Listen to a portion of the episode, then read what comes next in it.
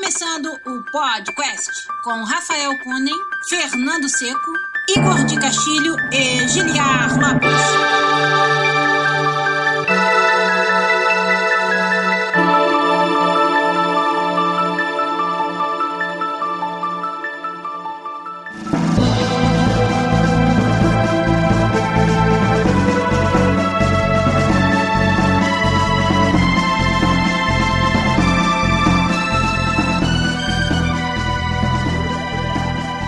Podcast na área, galera! Estamos de volta, atrasados um pouquinho hoje, nesse que é o único podcast onde você conversa em português com profissionais da indústria de games internacional. Eu sou o Giliar Lopes, produtor dos games da série FIFA aqui em Vancouver, no Canadá. E comigo, ele que nunca falha, meu amigo programador lá na EA Motive em Montreal, Fernando Seco. Tudo bem, Fernando? E aí, Giliar, tudo bom? Beleza, velho? Tranquilo, cara, tudo bem. Hoje, hoje vai ser quarteto de dois. Isso aí, rapá. Vai ser quest, quest de dois hoje, tipo a gente fez quinta-feira no Monster Hunter World. Quem, quem perdeu o nosso live stream de quinta, Seco e eu, fizemos um pequeno desconstruindo do Monster Hunter World. Foi muito legal e tá aí no nosso canal do YouTube. Com a presença também ilustre do gato do Seco que já apareceu ali, do, do, do videobomba na gente. muito legal. E, pra quem não sabe, eu falei que estamos atrasados. Você que tá ouvindo o podcast não tem atraso nenhum, porque o nosso editor fantástico, Zabuzeta, que já tá aí no chat, ele faz um trabalho sensacional e sempre a gente consegue lançar o podcast religiosamente às terças-feiras de manhãzinha cedo, 6 horas da manhã no Brasil, já sai. Mas para quem tá esperando para ver a transmissão ao vivo, hoje a gente atrasou um pouquinho, teve hangout de manhã com os nossos patrões de 15 dólares, algumas outras coisas que a gente teve que resolver, mas estamos aqui para fazer o podcast 237 ao vivo para você. Quem perde a transmissão ao vivo não vê, por exemplo, quando aparece o rabo do gato do cerco na frente da, da câmera e dá um susto em todo mundo. Você que não, nos segue lá no youtube.com barra podcastbr. Tá perdendo tudo isso. O rabo do gato do cerco. o rabo do gato do cerco. O rabo dele. Quem não está perdendo isso é a galera que já está aqui no chat nos ajudando com perguntas e comentários a fazer o episódio. O Santiago Lovera, que virou figurinha fácil aí, tá sempre nos nossos streams. Obrigado pelo apoio. O Rafael Stark, também, que tá sempre com a gente, nosso patrono. O Rafael Salazar, a Liliu do Carmo, ou o Liliu do Carmo, não dá pra definir aqui. O Reinaldo Leonardo tá aí. O Matheus Andrade, Felipe Abreu, o Rodrigo Ferro, o Jogatina BG, que eu acho que é o nosso querido Zabuzeta aí por trás disso tudo. E o Gabriel Santana também estão aí. E mais muitos outros que não se manifestaram ainda no chat, participando aqui do nosso gravação do podcast 237. Fernando Seco. Sim, senhor. Hoje, nós dois, hein, cara? Vamos ter que. Três, rapaz. Ah, tá, porque o seu gato tá aí também. O Henrique Saracusa falou que é a primeira vez dele aqui com a gente. Olha só, bem-vindo. Tomara que a gente não faça muita vergonha. o Matheus Andrade, rapaz, ele só vem aqui pra uma coisa. Ele quer saber notícias sobre jogo da Copa do Mundo da EA do FIFA. Então, é, vai continuar querendo saber, porque eu não posso falar nada, meu amigo. Vai ficar por aí mesmo. Ah, é. Nessa entre safa ele tem duas escolhas. Ou ele vira PR e consegue um breakthrough do game da EA, ou ele acha emprego na EA e pergunta diretamente. Pior que até quem tem emprego na EA não tá sabendo, cara, porque tem coisas que é só need to know. É, a gente só sabe que FIFA tem um F, um I, um F, um A. O resto, o resto é secreto. Isso aí. Lilizit também chegou aí, deu um oi pra gente. Olá, olá. Mas vamos começar então fazer o podcast 237 ao vivo pra vocês via YouTube aqui. Vamos lá.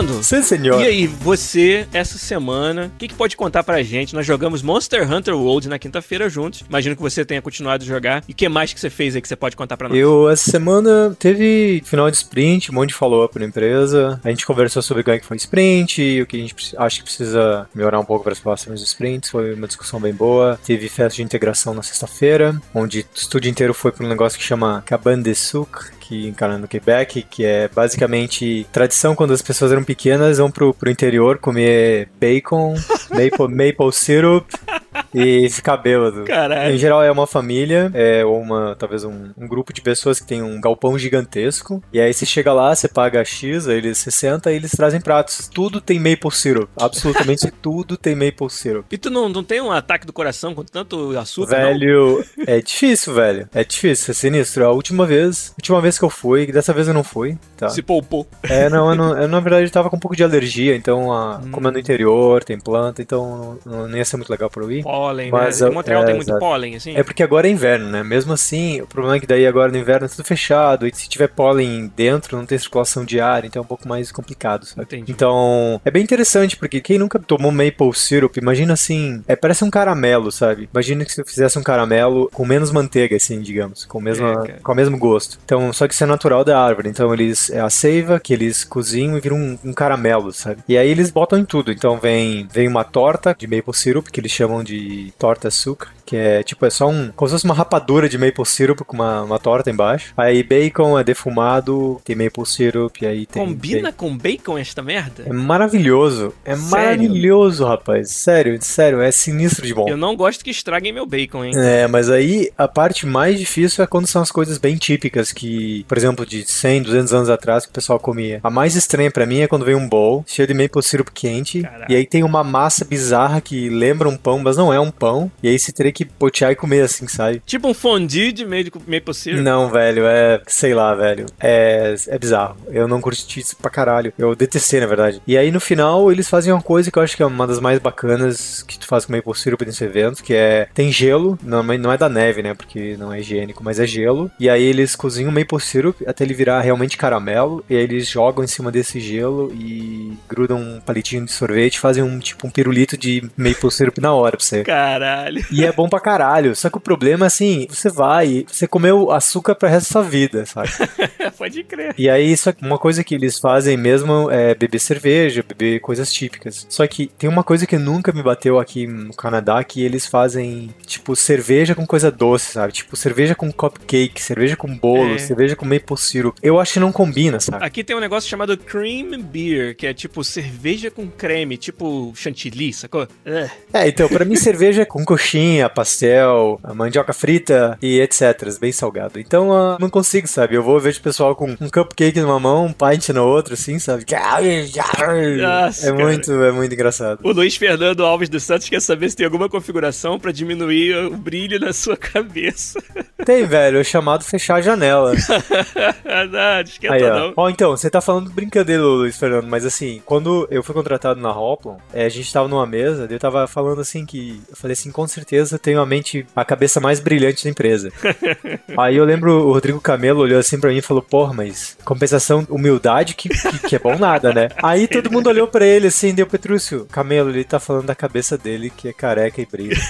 Aí o Camelo ficou vermelhaço, assim, sabe? O Camelo era todo sério, ele ficou muito envergonhado, assim, sabe? Seco, ó, não tem problema nenhum você dizer que você é a cabeça mais brilhante do podcast disparado. Pois é, pois Ainda é. mais agora que o Igor tá deixando crescer lá o negócio e tal. Porra. Aí joguei mais Monster Hunter, assim, fiquei brincando de tentar criar build de específico contra certos monstros. Entendi. E aí, agora tu leva o ADR 50, e quando chega no ADR 50 tem umas coisas bem interessantes que acontecem, que é, novamente, é mais um layer de dificuldade do jogo. Tem uma criatura que, ela é fraca, por exemplo, eu tava usando Bow and Arrow, ela só consigo dar dano, dano no rosto dela. Qualquer outro lugar, ela tem um veil que protege ela de dano. Então eu apanhei pra caralho, e ela praticamente um ou dois hits pra te matar, sabe? Então é muito interessante, chama uh, Kirin. Trouxe um le- level de complexidade de gameplay muito bacana. O fato de ela só ter um ponto fraco contra o meu equipamento exigiu muita skill, assim, sabe? Ele é muito ágil. É alto risco, alta recompensa, né? Exato. É bem interessante. O- Mas aconteceu uma coisa curiosa também, que pelo fato de ter que fazer tracking dele muito rápido e mirar e etc., depois que eu matei ele, eu fiquei muito cansado. Meus olhos ficaram muito cansados, assim, sabe? Porque é muito tracking, muito tracking, sabe? Mas foi bem gratificante, assim, de ver mais um layer de gameplay sendo colocado, assim, sabe? Onde eu tive que reconfigurar todo o meu setup, repensar como eu ia combater ele, o tipo de build, poção, etc. Foi bem interessante, sabe? Bem interessante. São raros os jogos onde você chega tão longe, né? Por exemplo, nível 50 de caçador. E ainda o jogo te reserva coisas para você Isso. experimentar, para você aprender, para você às vezes mudar e enxergar o jogo de uma forma que você não enxergava antes, né? Isso aí é muito foda. O, o melhor jogo do ano passado, que foi o Zelda Breath of the Wild, de uma forma totalmente diferente dessa que você acabou de narrar, certo. tinha esse, essa característica também. E isso, cara, é uma das coisas que mais empolga a gente nesse tipo de jogo. O Monster Hunter eu só fico chateado que eu não tenho mais tempo de dedicar para ele. Que eu tenho certeza que quanto mais eu der, mais eu vou receber em troca, em termos de jogabilidade, de descoberta, assim, realmente é um jogo que estão de parabéns, cara. Nossa, quando vocês falaram alguns episódios atrás sobre a indústria japonesa, usando o Monster Hunter como exemplo, vocês não podiam estar mais certos, assim, e como é legal ver isso acontecer. Pois é, eu fico repetindo isso quando eu falo com meu amigo, sabe, o Silvênio, que a gente joga junto. Ele também trabalha com desenvolvimento, sabe? Ele morou no Japão, ele trabalhou para várias empresas e tal. E é muito legal discutir o fato de que como eles amadureceram em todos os sentidos, assim, sabe? Sim. Você vê Breath of the Wild, você vê o Nier, você vê Monster Hunter, Persona, que assim, apresentação, usabilidade, sabe? Tudo, tudo é top notch, assim, sabe? É raro você parar e dizer assim, puta, isso tá me incomodando, assim, sabe? É bem interessante isso, porque se você vê eles, é aquela coisa, parece mesmo que realmente eles aprenderam muitas coisas e estão usando a criatividade, que eles sempre foram muito criativos, muito inovadores, e trazendo toda essa coisa de qualidade de vida, de usabilidade, que a gente aqui no, no, no oeste do planeta se preocupa muito com isso, enquanto eles se procuravam com inovação, né? E push boundaries. Então eu acho bacana pra caralho, assim, ver, colocar tudo isso junto e começando aos próximos passos e ver, assim, que em dois anos a quantidade de títulos incríveis que vieram, sabe? Muito, muito legal isso. É, e mais legal também o fato de que, diferentemente do que a gente achava antes, né? Eles estão demonstrando uma abertura para incorporar nos jogos deles essas ideias e essas, vamos dizer, esses padrões que a indústria, no geral, aprendeu já a, a aplicar nos jogos. Quem perdeu o stream de quinta-feira, onde o Seco e eu jogamos um pouquinho de Monster Hunter, vai ver lá onde a gente aponta várias features que a gente chama de quality of life, né? Qualidade de vida mesmo. Que é quando você tira do jogador obstáculos e faz com que ele possa passar mais tempo fazendo aquilo que é mais legal no jogo e menos tempo fazendo trabalho maçante, tarefas monótonas ou repetitivas. E esses atalhos é algo que o Monster Hunter World, até para nós que jogamos outras versões do Monster Hunter antigas, percebemos muito, né? Fica muito claro que eles implementaram e se esforçaram muito fazer isso. E isso aí, cara, faz o Monster Hunter ser um dos melhores jogos aí recentemente que eu joguei, realmente. Olha, o Lilizit falou o seguinte, que além da jogabilidade do sistema, o gráfico do Monster Hunter é uma coisa linda, né? Porque os jogos nesse estilo de matar monstros e tal, geralmente não se dedicam muito. O que, que você tem a dizer sobre gráficos de Monster Hunter, Seco? Então, ontem eu tava parando admirando várias coisas. Tem um lugar muito específico que é na, na, na, floresta, onde tem um waterfall. E eu não vou sacanear, eu vou falar de verdade. Ele é muito parecido com o lugar que eu tinha quando eu era criança lá em Concórdia. Caraca. Assim, eu dei um déjà vu foda, assim, sabe? Quando eu comentei com o Silvênio, o Silvênio falou: É, eles foram lá pra Concórdia de fazer cinematografia. Né? Aí, mas assim, você vê que tem um trabalho não só de level design, mas também de depth, assim, de, de design dos ambientes. Sim. E eles acham que eles usam um sistema chamado Speed Tree pra fazer negócio de árvores e tal. E o Speed Tree é um software conhecido já na indústria de jogos de fazer geração procedural de, de vegetação, né? Isso. E quando você olha com calma pra vegetação, assim, tá muito bacana. Eu acho que você não tá no mesmo nível, tá talvez um pouquinho acima do que o Horizon mostrou pra gente. Que a vegetação do Horizon é maravilhosa. Tem todo um paper que é curioso na internet sobre como eles fizeram para gerar proceduralmente toda a mata. Mas é realmente muito bonito. E o Giliard apontou muito bem no nosso, nosso cast o fato de que a animação dos monstros é uma coisa fantástica, assim, sabe? Eles são sempre muito animados e tem a brincadeira de level of detail, que a gente chama LOD, de quando mais próximo o inimigo tá da sua, ou qualquer animal está da sua câmera, ele melhora a qualidade de animação. Quanto mais longe ele tiver, é, reduz a qualidade de animação, porque aí você consegue colocar mais coisas animadas na tela, você consegue gerenciar bem os recursos. E o Monster Hunter faz é isso. É uma questão de otimização foda, né? O que é a qualidade da animação? Muitas vezes é a quantidade, tanto de bones no modelo, quanto de frames de animação de cada bone, né? A gente percebe, a gente apontou, cara, diretamente isso lá no, durante a transmissão do Monster Hunter. Era um, era um bicho tipo um, um wyvern, né? Um,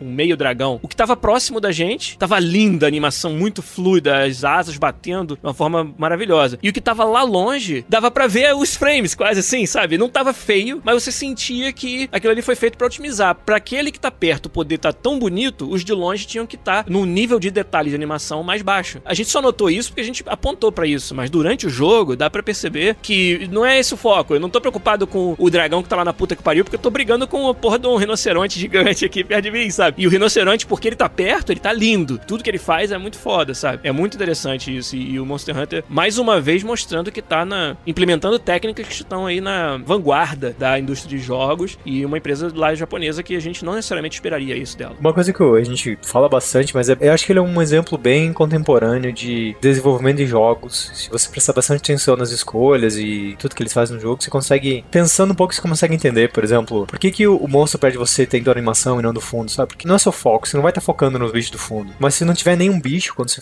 briga com o monstro principal, vai faltar imersão, sabe? Então é questão de para onde vai o nosso recurso, nós como um time, onde a gente vai investir maior tempo da animação, maior qualidade, sabe? Qual vai ser o foco do jogo, sabe? O foco do jogo é tudo é bonito, então é um jogo de exploração, ou cada monstro que a gente faz vai ser um encontro incrível, sabe? Que aí você vai ter toda a qualidade, toda a experiência vai ser brigar com o monstro. É muito interessante que eu acho que talvez o exemplo mais próximo que eu consiga pensar de tantas escolhas de game design que fazem as coisas óbvias, assim. E que às vezes quando a gente desenvolve não é tão óbvio, sabe? Porque a gente quer tudo bonito, tudo incrível. E é, mas eles souberam fazer os comprometimentos bem bons. É, e desenvolver jogos, a arte de fazer um jogo ainda mais dessa escala, ela é isso, né? Você quer escolher as suas batalhas. Porque é muito fácil você dizer, eu quero tudo no máximo. Todo o conteúdo do jogo, no máximo de qualidade. Se eu posso, se eu tenho competência técnica e artística para fazer esse dragão animar igual, sabe, um filme da Pixar, eu vou querer fazer isso para todos os assets do jogo? Obviamente, é impossível você ter esse tipo de abordagem. Desenvolver jogos, a dificuldade é escolher as batalhas. Escolher aonde você vai fazer isso, onde você vai investir e aonde você vai fazer algo que atinja o objetivo com os recursos que você tem. Por exemplo, quando você fala de popular um mundo aberto, um mundo vivo, você precisa de muita coisa para popular um mundo. Você fala do Monster Hunter, um mundo selvagem. Tem que ter desde bichinho que se arrasta, até bichos que tem gameplay associado, que são as vespas, outras coisas, os sapos, até os bichos gigantes e você tem que se sentir que você tá num lugar onde tem uma população grande de todas essas coisas. Vegetação, a mesma coisa. Pô, você vai numa floresta e não tem árvore na floresta, não tem galho, não tem folha, não tem um monte de coisa na sua frente te atrapalhando de enxergar, sabe? A arte de desenvolver os games tá nesse, nesse ponto. Como que você consegue transmitir essa visão, sendo que você não tem recursos infinitos para fazer tudo qualidade Pixar, né? É. Cara, é muito empolgante trabalhar nisso e resolver esses problemas. E não só o problema de qual é o personagem mais lindo que eu consigo fazer. Exato. Ah, isso é muito legal de fazer também. Mas qual é o personagem que eu consigo fazer que atinja o objetivo de jogabilidade, de, de negócio, de tudo, e ainda cabe no orçamento? Esse problema é muito mais difícil de resolver. Eu, eu vejo, se você abrir até o mapa, ele é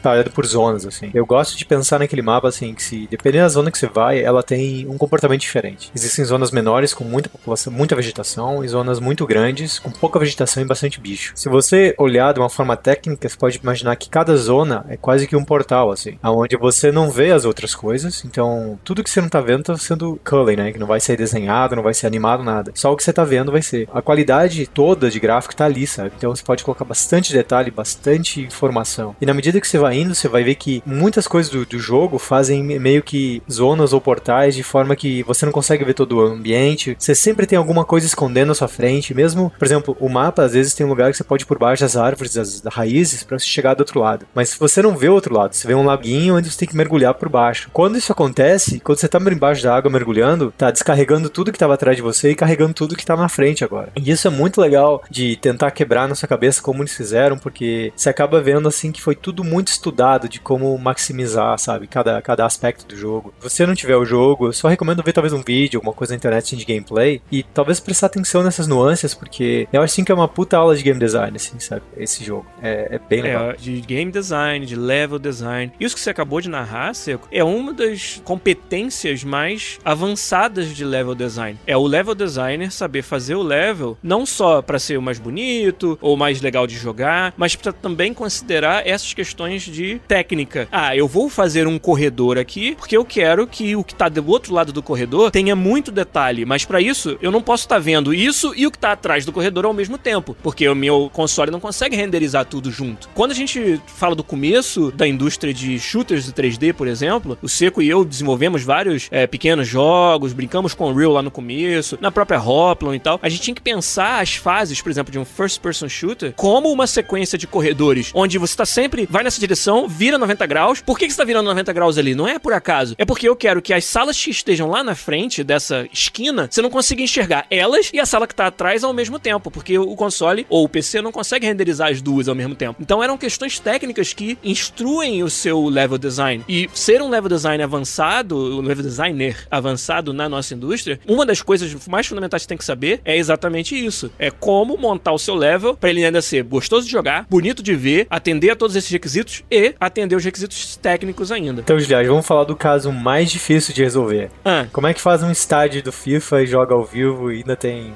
frame rate suficiente? Cara, environment no FIFA é um, é um desafio grande, cara. Porque o estádio é uma coisa aberta. Você pode estar olhando pra qualquer lado a qualquer momento. Então, o nosso, nosso budget de conteúdo, ele. A gente não pode ter esse tipo de atalho. Tem algumas coisas a gente faz, que é até legal de falar, né? O telhado do estádio não tá sendo renderizado durante a partida, entendeu? Toda a parte que tem de detalhe por cima, que na câmera de jogo você não vai enxergar, ele tá sendo. não tá sendo renderizado, ele tá sendo cold. E aí, quando você corta, assim que a bola sai de jogo e você corta para aquelas outras câmeras próximas do, do, do gramado, aí tem a chance de que você veja a estrutura do estádio. Aí a gente liga de novo. Então, ali são o que a gente chama de contextos de renderização. Você tá no contexto gameplay, onde não tem telhado, não tem o teto, e aí você vai pro contexto out of play. E aí tem. Tudo isso são, são técnicas. É, tem vários outros efeitos especiais que você desliga quando você tá em gameplay, porque ali você pode ver tudo. Quando você tá no gameplay, a prioridade maior e absoluta é o frame rate. Você não pode dar drop de frames quando você tá jogando FIFA. Então a gente tem um budget para você atingir 60 frames por segundo. Já quando dá um corte de câmera que você tá assistindo só uma cena bonitinha, pode cair para 30 frames por segundo. É aquele aspecto. E hoje em dia, o Seco vai conhecer também muito bem disso. A gente tem inclusive técnicas de diminuir a resolução da sua imagem total quando você tem mais detalhe. Então, os consoles de hoje permitem que você esteja renderizando a 1080p em um momento e daqui a pouco caia para 720 ou para 900p dinamicamente dependendo da, da cena. E a gente no Frostbite, que é o nosso engine, tem essa funcionalidade. Então, em alguns momentos, por exemplo, no FIFA, são raros, mas por exemplo, na entrega do troféu, onde tem muitos personagens, tem o palco, tem o troféu, muito detalhe sendo mostrado, ali, dependendo da plataforma, pode cair de 1080p para 900p, mas as pessoas não percebem porque é feito para não perceber mesmo. É feito de uma forma que não degrade a experiência muito. Isso são ferramentas que a gente hoje tem para poder resolver esse problema que você acabou de falar, Seco, que em alguns casos, como o caso no FIFA, seu ambiente ele tá todo lá, você pode olhar para qualquer lado do estádio, é um ambiente aberto. Então é difícil você ter esses atalhos igual você falou. O pessoal aqui do chat tá falando bastante de downgrade. Eu acho que assim, você imagina o pessoal tava querendo um Monster Hunter por Switch, eu também tava querendo. Mas você pensa o que é necessário para fazer isso rodar, sabe? A experiência que eles quiseram é uma experiência que tá no Xbox, PlayStation, vai ser pro PC. Se alguém fizer uma versão pro Switch, sendo que o Switch não tem a mesma capacidade de hardware, não tem a mesma capacidade de renderização,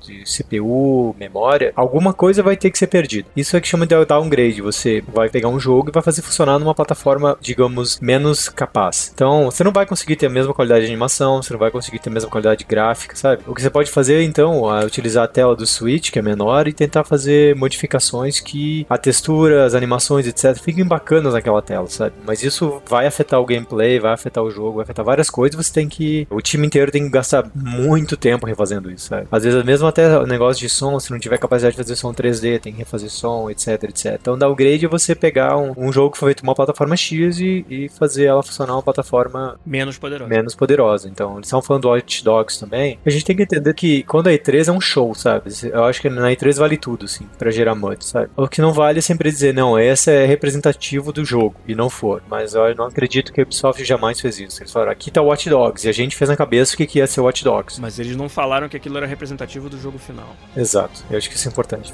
É, quando a gente fala de downgrade mais na, na mídia de, de videogames, estão se referindo especificamente a essa última coisa que você acabou de falar. Quando o jogo se apresenta de uma maneira e depois quando sai o jogo ele é menos poderoso, menos bonito. Então é uma crítica que fazem ao Watch Dogs, fazem até o Witcher 3 também. Cara, não tem nada que adicionado ao que você acabou de dizer. Eu acho que a gente tem que ser sincero né, e honesto. Se algo não é footage atual de gameplay, né, tem que deixar isso claro no vídeo e aí você pode mostrar o quão bonito você quiser. Agora, se você promete algo no E3 como sendo o gráfico final do jogo, mas não tem certeza se o jogo quando sair vai estar assim, então é melhor você não prometer. É melhor você dizer, justamente colocar esse disclaimer. Não é representativo ou pode não ser representativo do gameplay final. Muitas vezes não impede as pessoas de criarem a sua expectativa, né? De verem aquilo e, e aquilo vender o jogo para elas daquela maneira. Mas eu, eu acho que o nosso papel enquanto desenvolvedores é exatamente o que o Seco falou. É ser honesto e deixar claro quando aquilo é representativo do gameplay ou não. E aí cabe a cada um decidir qual vai ser a expectativa que vai ter.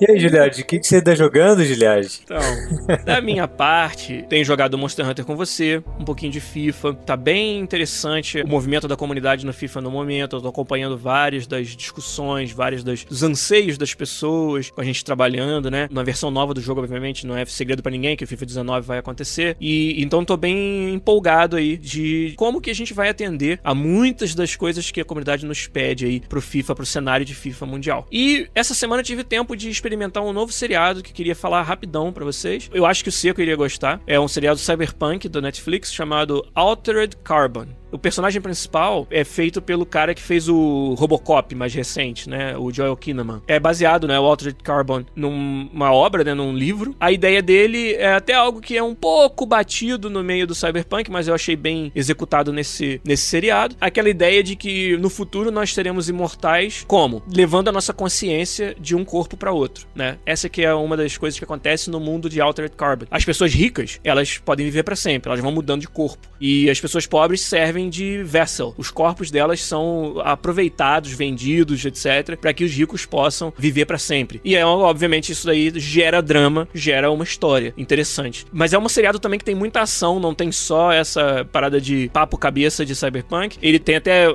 um pouco exagerado na parte da violência, na parte da, da nudez e tal, que foi criticado por isso. Até agora não vi problema com isso. Eu acho que uh, o que eu vi até agora de dois a três episódios encaixa com o setting. Sou muito interessado em todas as coisas cyberpunk, o Seco também. O Seco me, me apresentou muita coisa legal de cyberpunk, como o Neuromancer, por exemplo. E Altered Carbon eu tô, tô empolgado. Quero ver a, a atuação do cara, né, do, do Joel Kinnaman. Tá muito legal. E dá para ver que eles fizeram um seriado para ele, centrado nele. Ele tá o tempo todo no seu frame. Você só vê o que acontece com ele. E isso é muito legal, porque é um personagem interessante e é um ator que tá trabalhando bem também, eu achei. E quero, quero assistir mais, quero ver o que mais tem no Altered Carbon aí. Cyberpunk é sempre. Eu sou putinha de Cyberpunk, como é, você que sabe. Todos nós, né?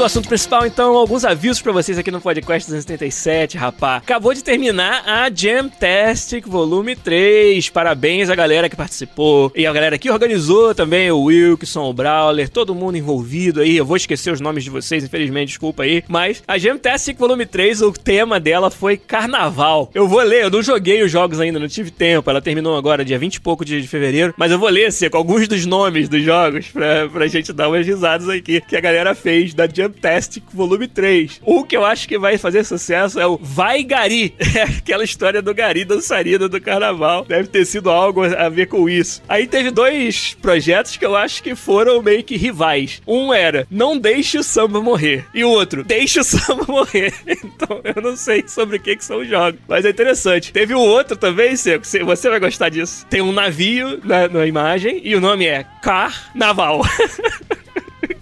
Ó, ó. Se eu fosse fazer um jogo desse, eu ia chamar O Tapa Sexo.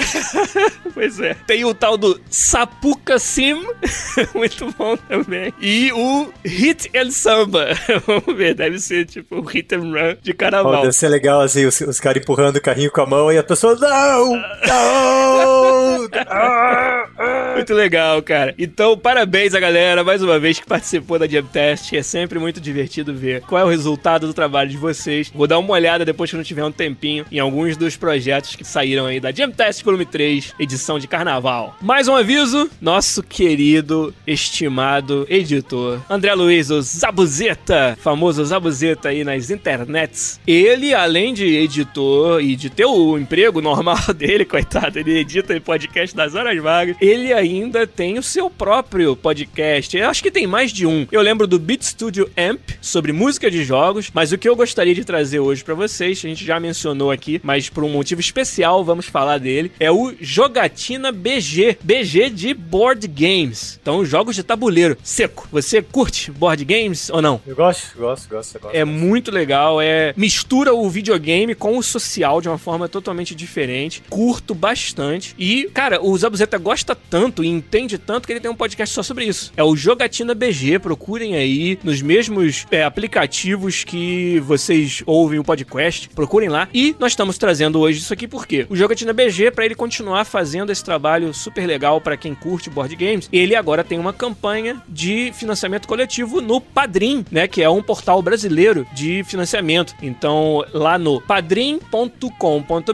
barra jogatina BG. Então, convido todos vocês que gostam de board games a conhecer o trabalho do Zabuzeta e, se gostarem realmente, dar um apoio para ele, que eu acho que é mais que merecido lá no padrim.com.br barra jogatina BG e acompanhar o trabalho do Zabuzeta, que é sempre fantástico. E para nós aqui, ele é o cara que fez toda a diferença da qualidade do resultado aqui do podcast. Então, André, obrigado, cara. É um prazer pra gente falar do seu, do seu podcast aqui. E vambora ouvir muito mais jogatina BG por aí. Valeu. Mais um avisinho, então, que o Igor vai deixar uma mensagem para vocês aqui, que ele gravou. A gente não falou, né, Seco? Nem todo mundo sabe. A gente falou lá no Monster Hunter na quinta-feira, mas nosso amigo Igor de Castilho já é papai. Finalmente. Nasceu Luca de Castilho, o filho do Igor, com saúde. Mamãe também está com saúde. Papai também tá lá, corujão pra caramba, só sabe tirar foto do garotão. Tá verdadeiro goleiro de hockey vai ser esse garoto. O Igor gravou uma mensagem pra gente, não pôde estar aqui, mas não esqueceu da galera do podcast e tá realmente emocionado com o quanto o pessoal tá dando de, de força para ele, né, nesse momento. Então, fica aí com vocês a mensagem do Igor. Zabuzeta vai inserir só na versão podcast do podcast. Então, vai lá.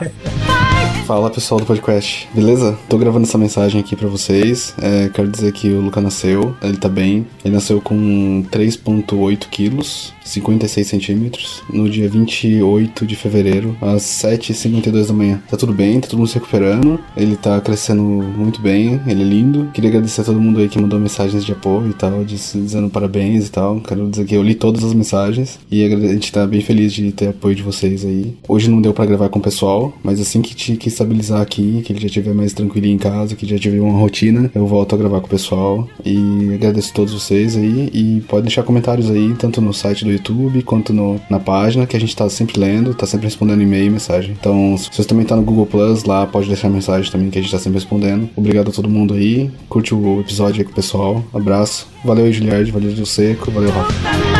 Muito legal, cara. Mensagem do Igor aí, agradecendo o apoio da galera, convidando todo mundo a participar, a conversar, mandar mensagem para ele, tá sempre lendo. Ele vai ficar um pouco indisponível, mas acho que ele volta em breve. E muito legal, cara. E mandou um abraço seco para mim, para você, pro Rafa, pelo apoio que a gente tá dando a ele aí. Muito maneiro. Então, vambora pro nosso principal.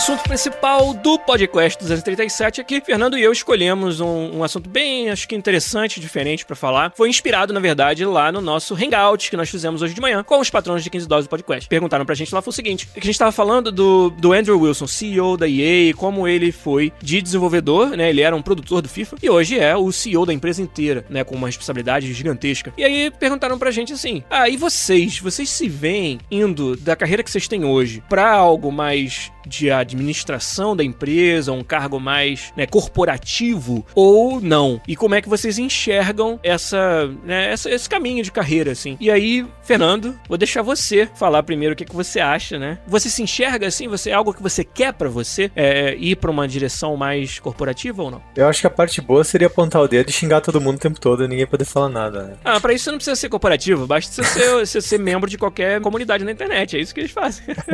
é uma discussão interessante. Meu pai às vezes até me pergunta, porque ele sempre foi muito empreendedor, ele sempre, sempre foi chefe e tal, ele sempre pergunta se eu tô satisfeito no desenvolvimento. Uhum. Então, para mim, na verdade, eu gosto muito do que eu faço. Eu acho que, que com o tempo eu aprendi, mesmo que você não esteja sendo o cara que ponta o dedo, que decida XYZ, você acaba, você tem o potencial de ser alguém que as pessoas vão confiar e que essa pessoa vem conversar. E você vai acabar fazendo isso indiretamente em vários outros grupos, assim, sabe? No passado, até quando você entra na EA, tem o um negócio de split, se você quer ser mais técnico ou se quer ser mais na parte de, de management. Então a minha visão sempre foi ser na parte mais técnica, não ir para a parte que chama de Senior Software Engineer ou Technical Director. E Technical Director em geral é o cara que vai gerenciar um projeto todo, a parte técnica, e Senior Software Engineer é os caras que vão estar tá resolvendo os problemas de maior impacto pro time. E eu sempre me vi como sendo o cara que resolve maior problemas de maior impacto pro time, sabe? E com o tempo eu comecei a, a ter relações de amizade com os meus managers e meus leads. Aí você acaba vendo que eles precisam de uma opinião técnica forte para conseguir ter as decisões deles. E se você tiver ali, você for capaz, sabe? Na verdade, o que ele vai fazer é simplesmente dar empower para você fazer isso, sabe? Que isso é uma coisa muito legal, que acaba meio que não importa se você é o cara mais técnico ou é o cara mais de management, você tem praticamente a mesma influência sobre as decisões, sabe? Isso é uma coisa que eu achei bem massa e eu tô bem satisfeito com isso, então não penso em tentar ir pra uma coisa mais técnica e tal. E se você pensar assim, imagina, eu acho que todo mundo que é artista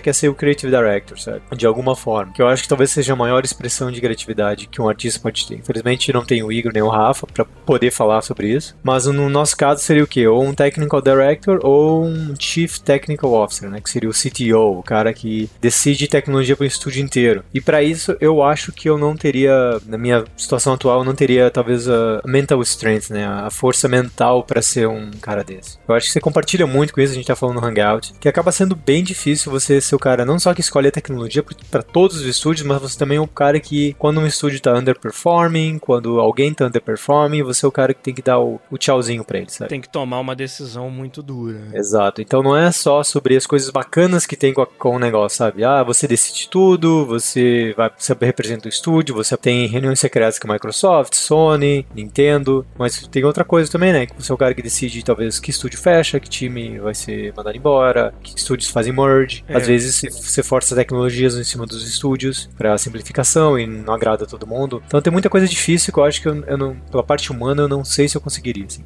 É, você falou um negócio no Hangout que eu achei brilhante, que é essa coisa de quanto mais você sobe, né, quanto mais você tem que lidar com essas questões mais abrangentes, mais você começa a enxergar coisas, pessoas, estúdios como números, né? E você tem um medo que eu acho que é super justificado, eu tenho esse medo também, da mesma forma, de você desensitizar, né? De se tornar insensível a isso e ter que tomar decisões, igual você falou. Nem, nem todas elas são de fechar empresas, fechar estúdios ou mandar pessoas embora, mas muitas vezes remanejar, né? Você falou muito disso no Hangout. Ah, esse projeto aqui tá pegando fogo, então como que eu tiro gente desse outro para apagar esse fogo, mas continuo dando foco nesse outro projeto, porque não pode nenhum projeto parar. E o que, que as pessoas que estão nesse projeto, que vai ver o seu melhor programador e resolver coisa em outro projeto, como é que elas vão se sentir? Será que elas não vão se sentir que o projeto delas então é segundo plano? Toda essa, essa esse trâmite, que é algo que é parte do trabalho de um technical director, de um CTO, é, é uma parte do trabalho que não nos agrada fazer, não é algo que a gente queira fazer. E aí eu te pergunto, Seco, a gente precisa almejar ir nessa direção? Você, para ser feliz, precisaria. Você pode dizer assim: eu não seria feliz enquanto eu não chegasse no ápice de salário e de responsabilidade da minha carreira, ou eu vou ficar feliz fazendo algo que é o que eu faço hoje, porém mais. Como é que é esse balanço para você? É interessante, porque quando eu saí do Brasil, o meu objetivo era ser um lead programmer e depois ser um technical director. E depois, quando eu comecei a, a lidar com o pessoal aqui, eu comecei a perceber que a coisa que eu menos queria era ser um lead programmer. Entendi. Porque assim, quando você tá no estúdio pequeno, o lead programmer é o cara que entende mais, não necessariamente aquele que gerencia. Mas a maneira que você vai crescendo na empresa, as empresas ficam maiores, o manager tem que gerenciar o time, por exemplo, de gameplay, sabe? E gerenciar o time de gameplay é ter certeza que as tarefas são entregues, ter certeza que tá todas as dependências com outros times estão corretas. Por exemplo, você tá esperando áudio, você tá esperando VFX, você tá esperando animação. Você tem que garantir também que as pessoas não estão atrasando, né? Porque se atrasar, você vai é o responsável e como é que isso vai impactar a entrega do jogo,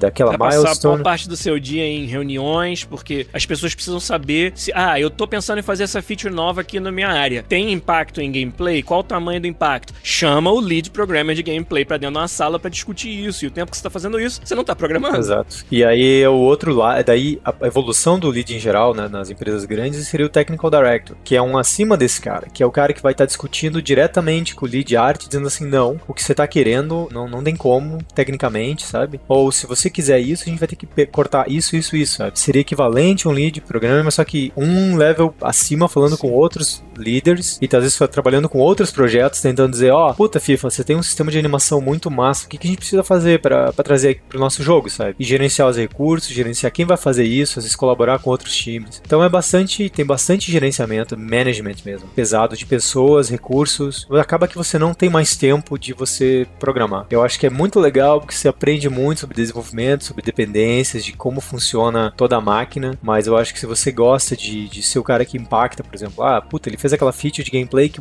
ficou massa no jogo, sabe? Todo mundo é muito satisfeito. E você não vai poder mais fazer isso, sabe? Você vai ficar totalmente limitado disso. Para você é semelhante, não, Giliard, na parte de gameplay. É, de design, de Design, produção. Essa, essa minha concepção, ela vem mudando com o tempo, mas eu acho que eu agora, com a experiência que eu tenho, eu tô mais convencido, né? Do que, que eu realmente quero. Quando a gente começa e entra numa empresa como a EA, realmente você, sem saber do que se trata, você é o mesmo ao máximo possível. Por que não? Eu querer ser o produtor executivo do FIFA um dia? Por que não? Claro que eu tenho que querer isso. Mas agora 10 anos trabalhando junto aos produtores executivos e vendo o que eles fazem no dia a dia, tem uma parte que é muito interessante, que é tomada de decisão no alto nível, né? A direção que, o, que a franquia vai andar, mas o preço de você estar tá sendo a pessoa que toma essa decisão é de você não estar tá mais fazendo o design de features massa, sabe? Fazendo o trabalho hands-on de game design, que é aquilo que eu amo fazer. Então, eu vejo um melhor balanço entre o que eu amo fazer e o melhor uso da minha skill sendo um game designer o tempo todo. E se tiver que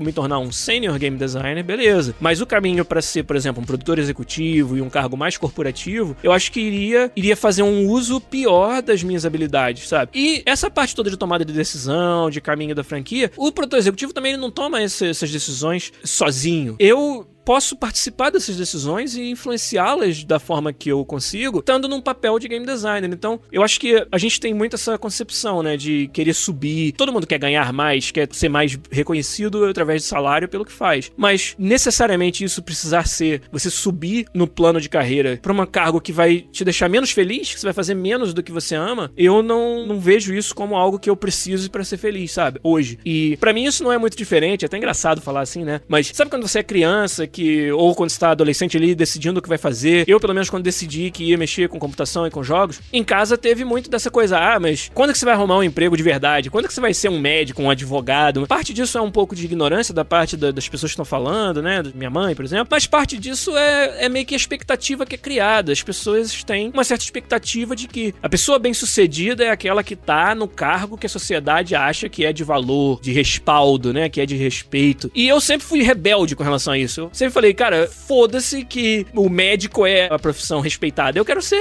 desenvolvedor de jogos, sabe? Eu gosto de games, eu quero fazer o que eu amo, o que eu gosto realmente. E isso se aplica agora de novo. Foda-se que o cargo de, de prestígio é o produtor executivo, entendeu? Foda-se prestígio, foda-se que as pessoas esperam que isso aí seja o caminho que uma pessoa na minha posição tem que almejar. Eu tenho que querer o que eu acho melhor. Eu acho que. Eu tô falando assim também, né? Não é como se eu pudesse ser o produtor executivo do FIFA se eu quisesse. É óbvio que é super difícil, concorrer concorrido e precisa de um skill set que eu não faço a menor ideia se eu tenho, acho que não tenho. É, 10 anos de experiência certamente não é tanto assim quando você fala de um cargo de tanta dificuldade, de tantos stakes, né? Vai estar tá mexendo ali com um pedaço gigantesco da empresa e um jogo que faz muito dinheiro e muito importante para a empresa. Então, eu nem sei se eu poderia, se eu quisesse, ser um produtor executivo do FIFA. Não tô dizendo isso aqui. Mas eu não quero, esse é que é o ponto. Só para poder dizer que esse é o meu cargo e olha para mim que bonito, eu acho muito mais difícil você lutar e conseguir conquistar o tempo de fazer o que você ama todo dia no seu trabalho do que necessariamente ir pro cargo mais glamuroso, sabe? É muito mais difícil você justificar para a empresa que você todo dia faça aquilo que você é melhor e que gosta mais de fazer. E é isso que eu tô buscando hoje. É, eu tô procurando um espaço dentro do arranjo do FIFA para que eu possa fazer mais do que eu gosto de fazer e menos do que eu não preciso fazer. Eu acho que tem um, um detalhe que você tá, tá esquecendo, que você fez tudo isso quando você trabalhava na Paralelo. É verdade. Sim. Conta um pouquinho pra gente, porque acho que o que aconteceu na Paralelo reflete muito como você é hoje. É a pessoa com mais tem um contato que conhece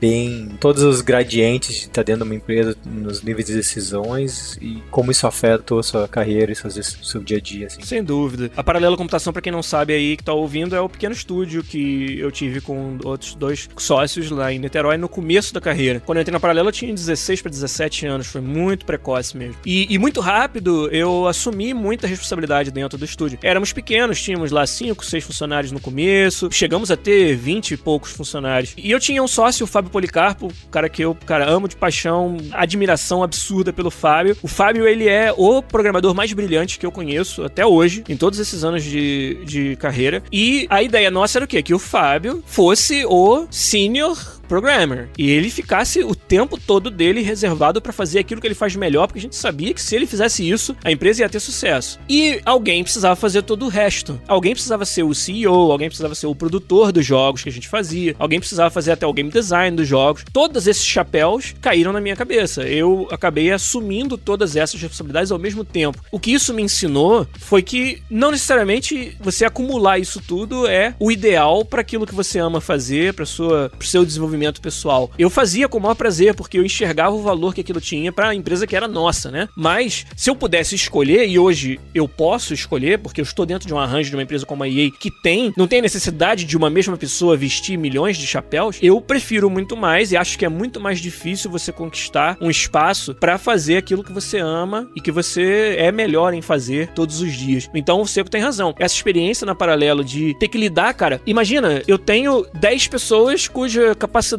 de ter um salário no mês que vem depende de decisões que eu tomo. Se eu decido pegar o projeto A ou o B, se a gente consegue desenvolver um projeto de forma satisfatória para que o cliente volte e, e encomende outro depois, para eu garantir a longevidade do estúdio, é, decisões como essas, ah, é, o espaço onde a gente trabalha, agora eu tenho que me preocupar que esse espaço seja o melhor possível para as pessoas e que ninguém esteja trabalhando em condições ruins e tal. Então, tudo isso é algo que eu, eu fiz com o maior prazer, mas não é o melhor uso, sabe, das minhas skills. E eu quero, já que eu tô num lugar como a EA, onde eu posso tentar maximizar o tempo que eu passo fazendo as coisas que eu realmente amo e, e sou bom em fazer, eu vou tentar fazer isso. E se isso significa que eu não vou, então, conquistar uma posição de glamour e de respaldo, foda-se, cara. Eu tô.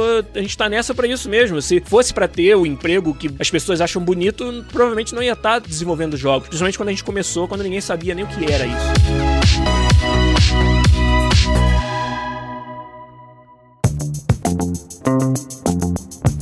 Coisa que estavam comentando ali, se é a mesma coisa. Edu Corlone perguntou se indústria de games, os cargos são iguais aos outros tipos de empresas, cobranças são iguais. Eu não sei porque a gente nunca trabalhou em outras empresas, então é difícil a gente dizer. Mas uma coisa eu sei quando vim do Brasil para cá é a visão que a gente tem, porque no Brasil todo mundo quer ser chefe, todo mundo quer mandar, todo mundo quer ser é, top. É raro alguém que quer sentar a bunda só e fazer o dele, sabe? É raro, assim, sabe? Eu lembro que as nossas conversas back in the day também tinha muito disso, assim, de que todo mundo queria crescer. E é interessante que às vezes as escolhas de quem vai ser chefe são as piores possíveis. O tipo, esse é o cara que tem mais experiência, ele vai ser chefe. Logo, a maior experiência do time tá fazendo uma coisa que ele não é apto, sabe? Tá desperdiçado ali. É igual pegar o melhor programador e botar pra ser chefe quando ele não vai programar mais. Exato, a gente, a gente viveu bastante disso, de ver as pessoas provavelmente mais talentosas do time sendo colocadas em posição chave e isso afetar diretamente o time. As pessoas por quererem trabalhar e fazer o deles, continuar trabalhando de casa em hora, final de semana e horários malucos, assim. E é interessante que, talvez seja cultural, não sei, mas a gente tem muito essa coisa de que se você não almejar pro topo, se sente mal, assim. É um fracasso. Mundo...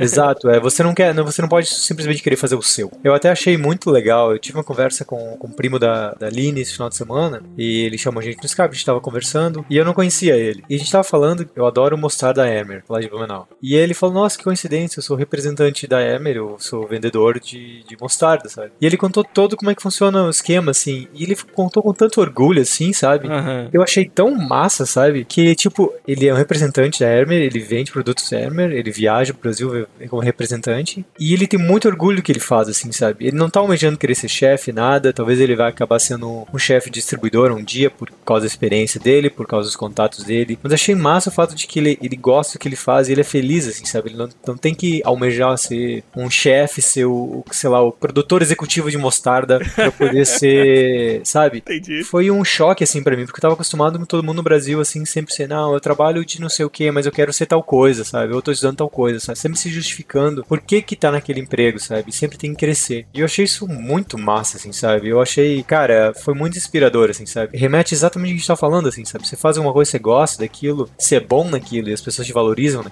Pra isso, sabe? Talvez também no Brasil seja o fato de que as pessoas só são bem remuneradas se elas são chefes. Eu acho que talvez seja isso, sabe? Todo mundo quer ser chefe porque é o que mais paga, né? Tipo, enquanto o pessoal, talvez técnico, quem executa acaba não tendo o valor que merecia, sabe? Enquanto que é o papel, às vezes, fundamental da da grande maioria dos negócios.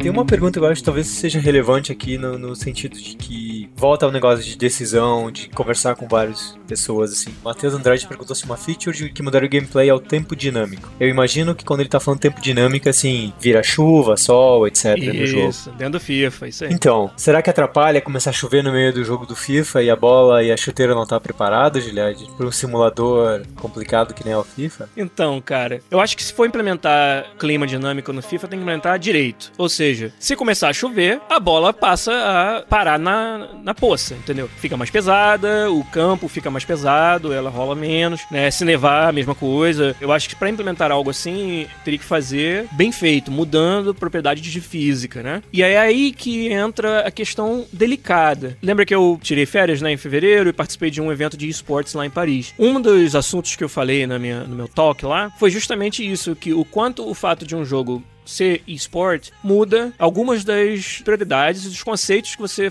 usa quando você faz design. Uma das coisas que a gente tenta evitar quando você tem um eSport é justamente a aleatoriedade. Você mudar as condições do jogo de forma aleatória. Então, se você tiver um sistema de clima dinâmico no FIFA, eu acho que a gente vai ter que tomar um cuidado para que ou ele esteja desabilitado durante partidas competitivas, ou se ele estiver habilitado, seja de alguma forma mais previsível. Eu acho que não tem nada de, de errado se a gente fizesse isso, por exemplo, no modo carreira, em partidas offline online, ou até em jogos online onde não esteja valendo nada além dos bragging rights. Mas no cenário competitivo, eu acho que a gente tem que ter muito cuidado. Você vê que coisas muito mais simples já afetam o cenário competitivo. Por exemplo, a próprio time of day, né? O horário do dia que você escolhe jogar uma partida, significa que pode ter sombras no campo, pode estar à noite, então muda aquela iluminação. Para alguns jogadores profissionais, aquilo ali afeta no desempenho, que às vezes essa coisa de ir da luz para sombra causa um certo desconforto no cara. Então, uma das coisas que esse ano já no 18 a gente já fez num patch foi todas as partidas competitivas na Weekend League são jogadas no mesmo estádio com as mesmas condições climáticas e de luz para todo mundo. Então, não, não tem mais essa variação no cenário competitivo esse ano. É só para dar um exemplo de algo até mais simples do que o clima dinâmico, que já tinha um efeito e foi colocado como a mesma setagem para todo mundo. Então, vamos ver, eu não posso anunciar features novas, não posso dizer que vai ou não vai ser feito. É algo que a gente sempre observou, mas tem algumas dependências importantes de rendering, de gameplay, de física, que até hoje não aconteceu de ser uma feature prioritária. Vamos ver daqui para frente se acontece, mas é interessante. Eu acho que é algo que falta no jogo realmente. Mas com relação ao competitivo, teria que ter um certo cuidado. Eu acho que um jogo consigo ver isso sendo bem resolvido por ser parte da, da estrutura do esporte é Fórmula 1. Quando você joga o Hotel Fórmula 1 da Cool Masters, que é muito bem feito, você tem clima coberto que pode chover, mas como faz parte da própria competição, você tem que fazer escolha de pneu pneu, você tem que escolher pro box na hora certa, ou às vezes quando é aquela chuvinha, se você for pro box vai perder tempo. Tem toda essa esse gambling que acontece no das escolhas que acontece no, no, no próprio esporte. Então eu Verdade. acho que é um que combina bem, já existe o clima dinâmico e tal, e ele dá uma imersão bem legal. Porque se você fizer a escolha certa, por exemplo, ah, vai escolher um pneu soft,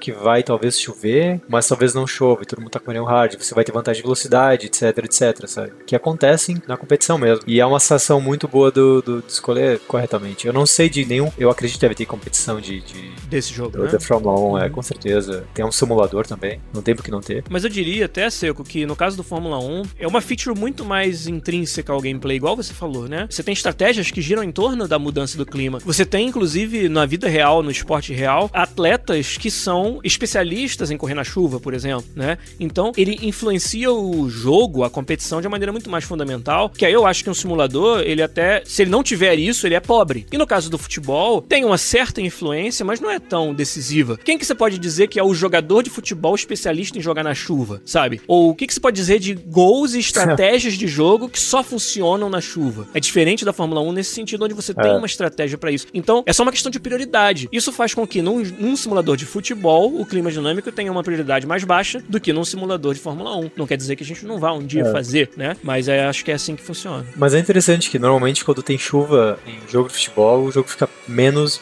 bom. entendeu? Ele tira um pouco da qualidade técnica, porque o jogador que tem o passe preciso agora não consegue mais dar o passe tão preciso. E acaba nivelando meio que por baixo algumas das aptidões técnicas do jogador de futebol quando pois tá é. chovendo. Aí ia ser engra engraçado fazer simulação de drenagem de campo, né? É. Ah, esse campo drena 10 milímetros de Vai jogar contra por... o time da terceira divisão, não tem drenagem e o campo fica encharcado. Pois né? é, aí você chuva a bola. Pu, pu, pu, é isso aí. Pod Quiz.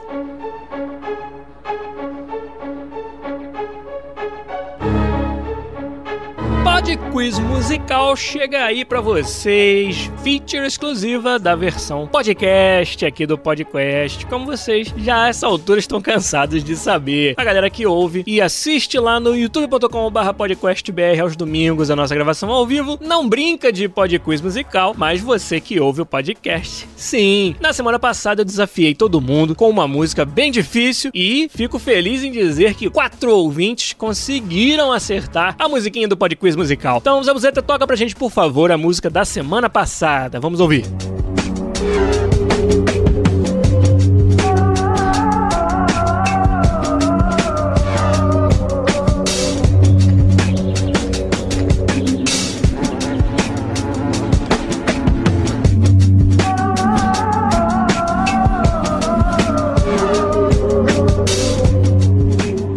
Isso aí, pra quem não sabe, é a música tema de Crackdown, primeira versão do jogo Open World do Xbox, que muita gente ainda tem saudade do primeiro Crackdown de todos. Foi anunciado aí, eu acho, né, um novo recentemente, mas esse aí é a música do primeiro Crackdown. E quem acertou? Em primeiro lugar, lá via Twitter, o nosso ouvinte Gabriel Eroso foi o primeirão a acertar Crackdown. Além dele, o Thiago Lopes, o Fernando Santos, figurinha fácil do Podquiz Musical, e o Jefferson S.A. Todos esses acertaram Crackdown no Podquiz Musical da semana passada. Então vamos agora com mais um Podquiz Musical, joguinho que fez a cabeça do Giliardinho Lopes aí um tempinho atrás. Vamos ouvir, Zabuzeta, por favor, toca aí o Podquiz Musical.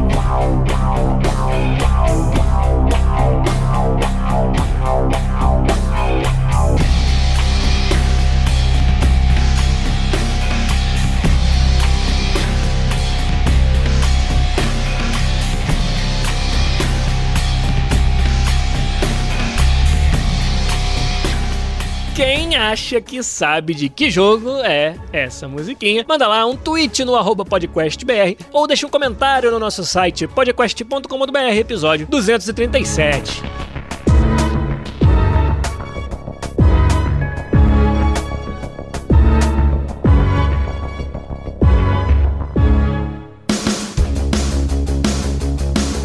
É isso, Fernando Seco. A gente fecha aqui o episódio 237. Discussão bem legal. Mais uma vez inspirada, cara, pela nossa comunidade fantástica. Dessa vez foi lá no Hangout que surgiu o assunto do episódio de hoje, mas sempre nos chats do YouTube a gente sempre tem algumas sugestões legais. No nosso Google Plus, pros nossos patronos, também sempre tem algo muito maneiro. E continuem, por favor, trazendo conteúdo de qualidade pra gente aqui falar tudo que vocês quiserem saber. Se os nossos contratos permitirem, né, Matheus Andrade? Pergunta sobre a Copa aí. Mas o que permitir os nossos contratos, a gente vai sempre tentar responder pra vocês. Mas por hoje, a gente fica por aqui, né, Fernando? É isso aí. Novamente, ó, muito legal, porque a nossa criatividade até ela é limitada. então, quanto mais gente ajudar no pool de ideias aí, melhor pra gente, melhor pra todo mundo. Legal, valeu. Valeu, gente. Um abraço pra vocês. Bom domingo pra todo mundo. Quinta-feira tem stream, alguma coisa a gente vai aprontar. E semana que vem. DJ Giliard Lopes. semana que vem mais um podcastzinho pra vocês. Mas por hoje a gente fica por aqui. Um abraço e tchau. light of the night.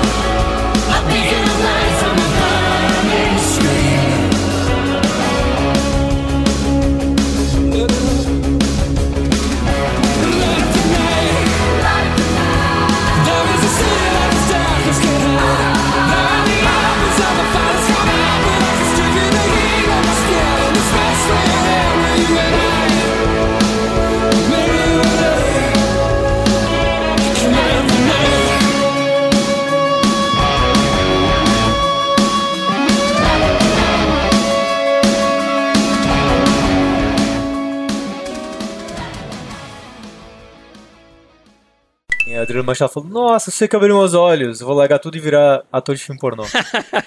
Ou- seja, ele abriu seus olhos em que sentido? Você não tinha re- reparado que você tinha, é, vamos dizer, talento pra isso? E agora você olhou assim, opa, tem talento pra isso.